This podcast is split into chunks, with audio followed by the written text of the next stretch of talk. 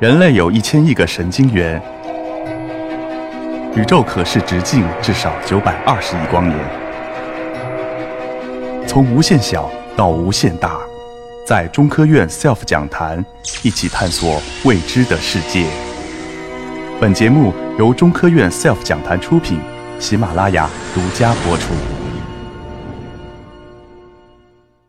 这个故事，我相信很多朋友都听过。这个《高山流水遇知音》，这个《高山流水》是中国的第一名曲，在上个世纪一九七七年，古琴的一个大家叫管平湖，管平湖先生录制的这个《流水》这首琴曲呢，就被这个美国宇航局的旅行者飞船所选录，他选录的是代表人类的声音，所以中国古琴的《流水》这首曲子。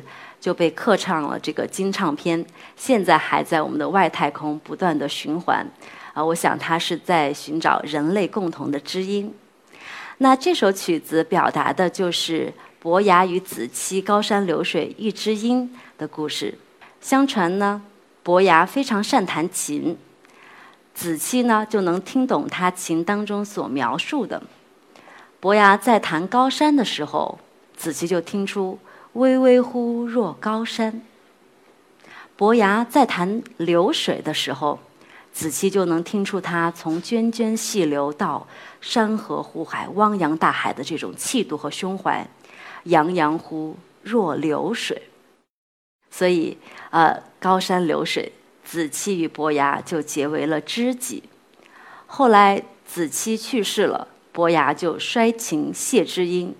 伯牙说：“子期已死，世上无知音。”所以这个非常美好的呃传承着千古友情的这么一个故事就被传承下来了。